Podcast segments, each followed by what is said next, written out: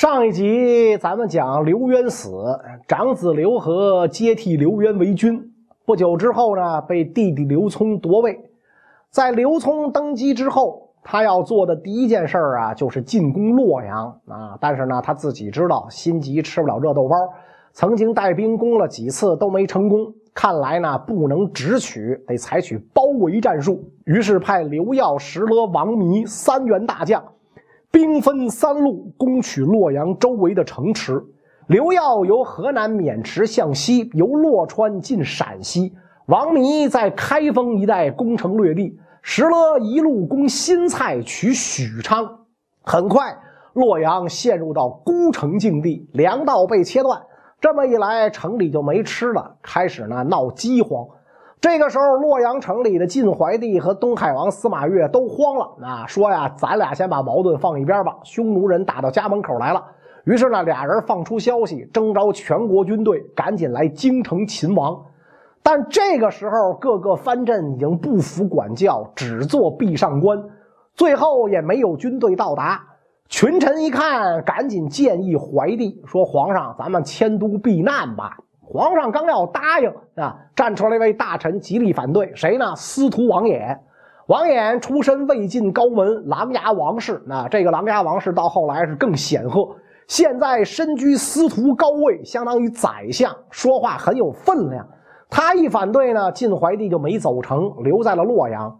司马越一看这个形势，心说：王衍不让皇上跑，没说不让我跑啊。那如今洛阳势孤，早晚陷落，我不能跟这儿陪着他等死。所以呢就跟皇上请求，我要去亲自去讨伐石勒。皇上说：“你拉倒吧，你就是要跑啊！你别以为我不知道，是吧？”就拉着司马越的袖子，不能让他跑。啊，王爷，您千万不能跑！司马越赶紧说：“哎呀，皇上，你看我是这人吗？您放心，我不是要逃，那我是去破贼的。等我打了胜仗就回来。”怀帝没辙，拦也拦不住，只能由他去。于是呢，永嘉四年十一月，司马越召集四万士兵向许昌进发。走之前，他还不放心怀帝，就把心腹李运、何伦这俩人呢留在怀帝身边。但是俩人并不是用来保护皇帝的，而是为了监管他。俩人真拿鸡毛当令箭，对怀帝的态度特别傲慢。尤其是这个何伦，经常对皇上一通指手画脚。少帝心说：“你俩算个幺啊，算个六啊，真把自个儿当棵葱了是吧？不行，我得找人来治你们。”就找老爸司马炎的堂弟晋灵王司马茂啊，说这何伦啊忒不像话，都骑到朕脖子上了。司马茂说：“大侄子，你别着急，叔叔替你主持公道。”就派了个人去暗杀何伦。没想到被派去的这个人不靠谱，直接背叛了司马茂，去何伦那儿告密。何伦反过来又派人杀司马茂，还好司马茂跑得及时，躲过了一劫。经此一事，何伦认为，看来自己在京中的地位啊不算稳固，于是变本加厉，公然抢劫大臣，甚至进宫调戏公主啊！你说这司马家多不成才，是吧？这都这匈奴大军压境到这份上了，还忙着打呢。怀帝这么一看，没辙了，就写下密诏一封，派亲信送到山东青州刺史苟晞那儿，请他呢讨伐司马越。苟晞这个人呢，打仗很厉害，外号叫屠伯。当时的人甚至把他跟韩信、白起比拟。当初八王之乱，他就是众多王爷争抢的香饽饽。他呢，多次在八王之间来回跳槽。后来呢，这个东海王司马越在八王之乱中胜出，不出意料的跟苟晞交好，任命他做兖州刺史。苟晞也没有辜负司马越的信任。四方征战，一直充当西晋朝廷的消防队长，连石勒、王弥也得对他敬重三分。但是苟晞越有成就，司马越就越担心，因为他太了解苟晞这个人啊，这个人跟他那姓一样，有奶就是娘。如今让他常年镇守兖州，这是个祸患。别忘了，当年曹孟德就是在兖州起家，最后挟天子令诸侯，不行。这样下去对自己太有威胁了。司马越呢就把苟晞调到了青州，让他出任青州刺史。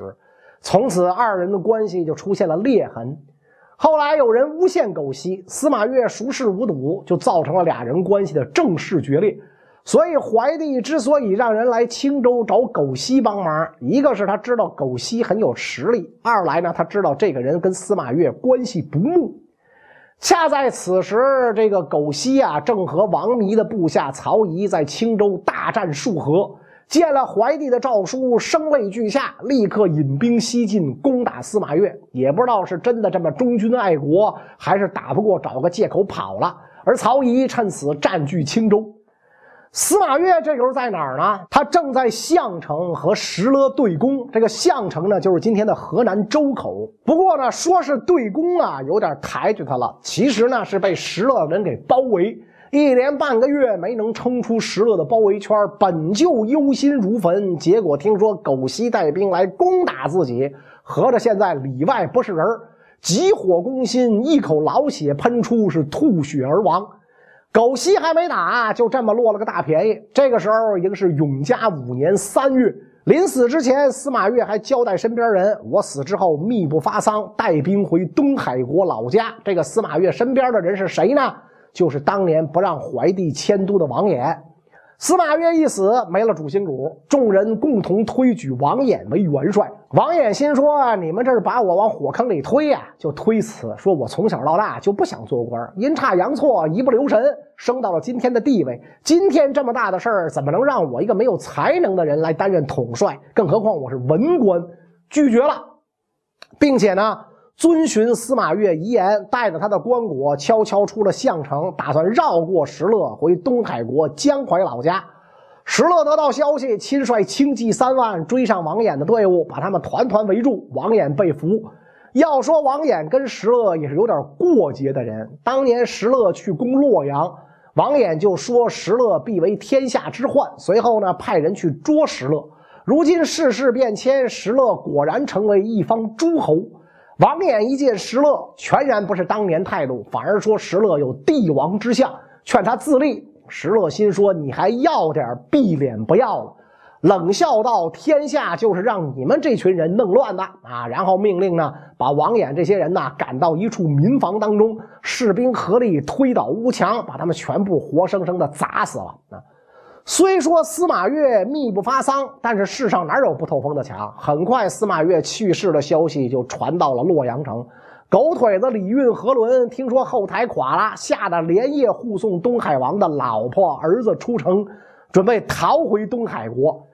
这个城里的王公贵族一看何伦、李运要跑，也不管自身安全不安全，带着自己的金银细软，跟着何伦的队伍就往东海国跑。好巧不巧，跑出来的人正好跟逼近洛阳城的石勒军队撞了个对脸石勒一看是洛阳城里逃出来的皇族，就命令匈奴骑兵冲上前去，把这些人一律杀无赦，不能留下活口。整个逃亡大队最终只有何伦、李运两人凭借着好马辗转逃到了江南，捡了两条性命，其余人无一幸免。石勒歼灭晋军主力，继续向洛阳开进。同时呢，刘聪命另外两员大将王弥、刘耀继续进逼洛阳。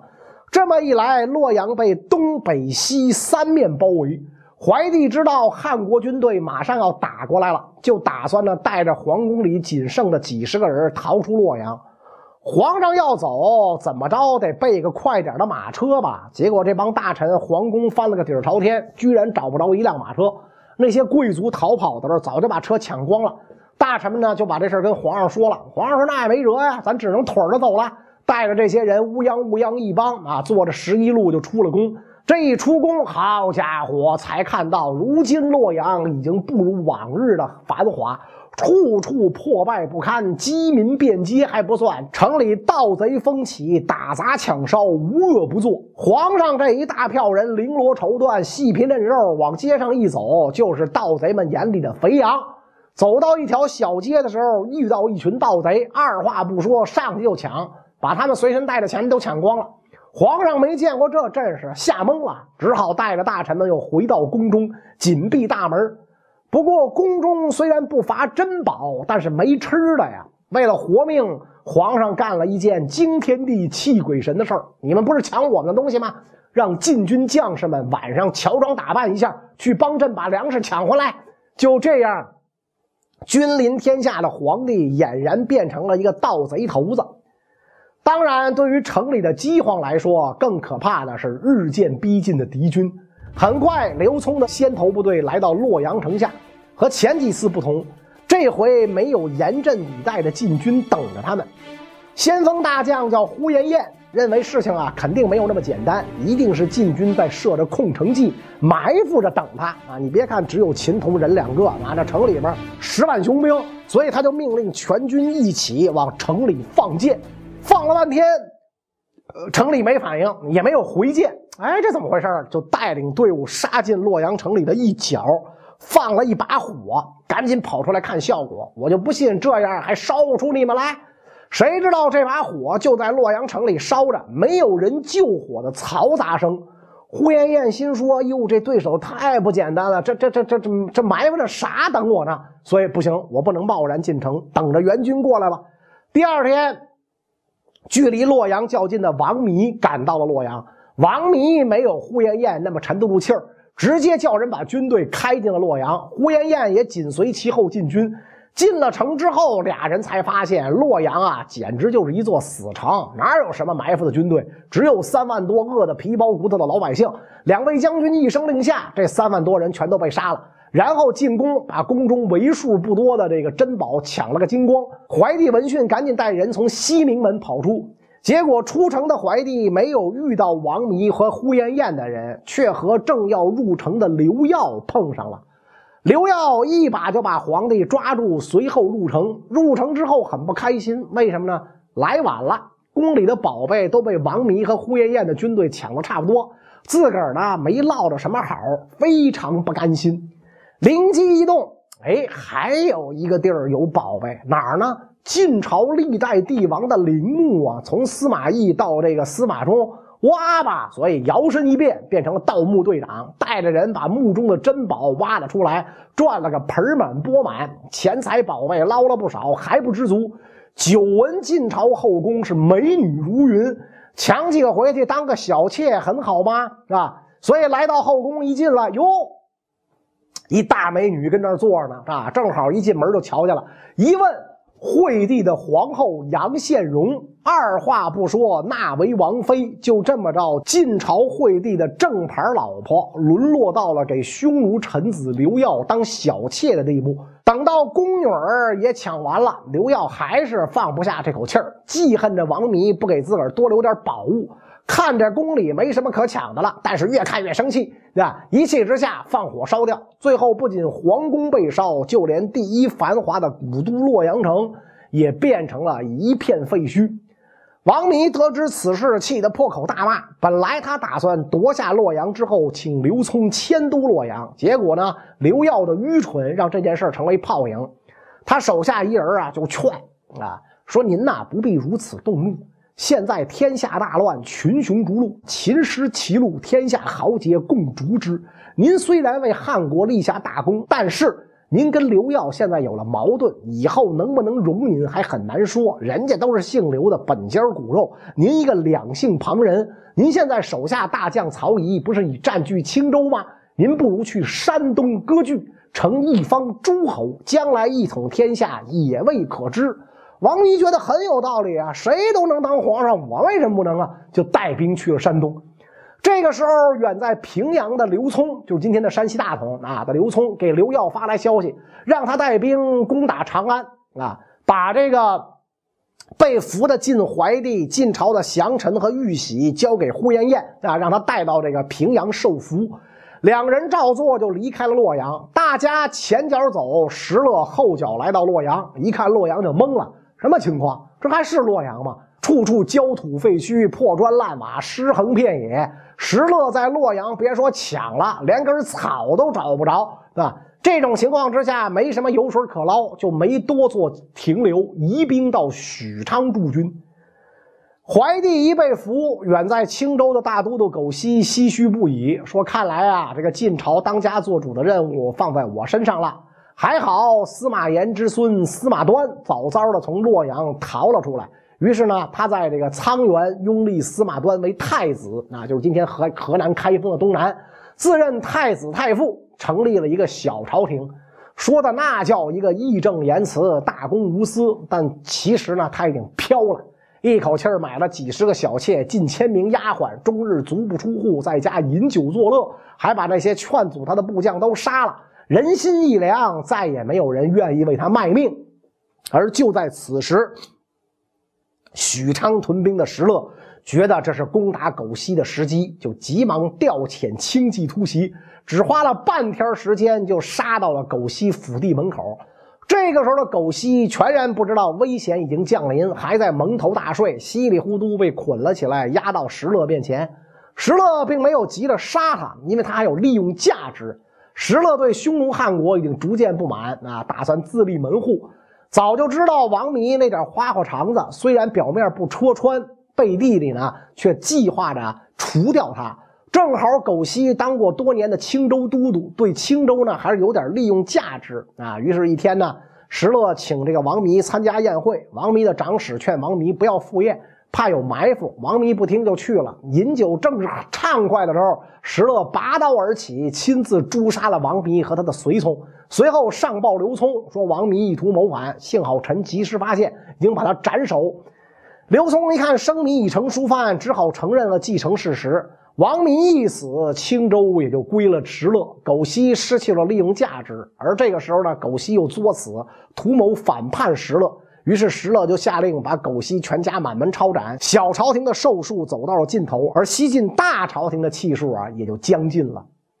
永嘉五年的一天，刘聪兴致大发，让怀帝身着青衣小帽，给自己当酒童。宴会的时候呢，让他出来客人们斟酒。赴宴的这些个晋朝的旧臣，看到服侍自己的竟然是自己原先的皇帝，都忍不住失声痛哭。刘聪一不高兴，就命令卫士把这些人关在一起，灌下毒酒，把君臣们一起毒死。怀帝的死讯传来。随后，在长安的晋朝皇太子司马懿被推上了皇帝的位子。司马懿是谁呢？他是这个惠帝司马衷、怀帝司马炽的侄子。狗西小朝廷灭亡之后，被拥立为下一任皇太子。如今司马懿登基啊，一方面为皇帝举哀，一方面号令天下为怀帝报仇，命江东的琅琊王司马睿为左丞相、大都督。关内的南阳王司马宝为右丞相、大都督，幽州王俊为大司马，并州刘琨为大将军，各自起兵进攻汉国，夺回怀帝棺椁，图谋恢复中原。虽然口号喊得震天响，但是这个时候西晋皇室啊，士族已经从京师洛阳纷纷迁至江南，中原王朝已名存实亡，大家都想各自保命，谁也不听他的。反过来，刘聪听说司马懿命四方禁军来攻自己，就让刘耀率五万人马进攻长安。很快，长安城内外断绝联系。三百一十六年十月，又发生了严重饥荒，长安城中一大半人饿死，甚至出现了人吃人的现象。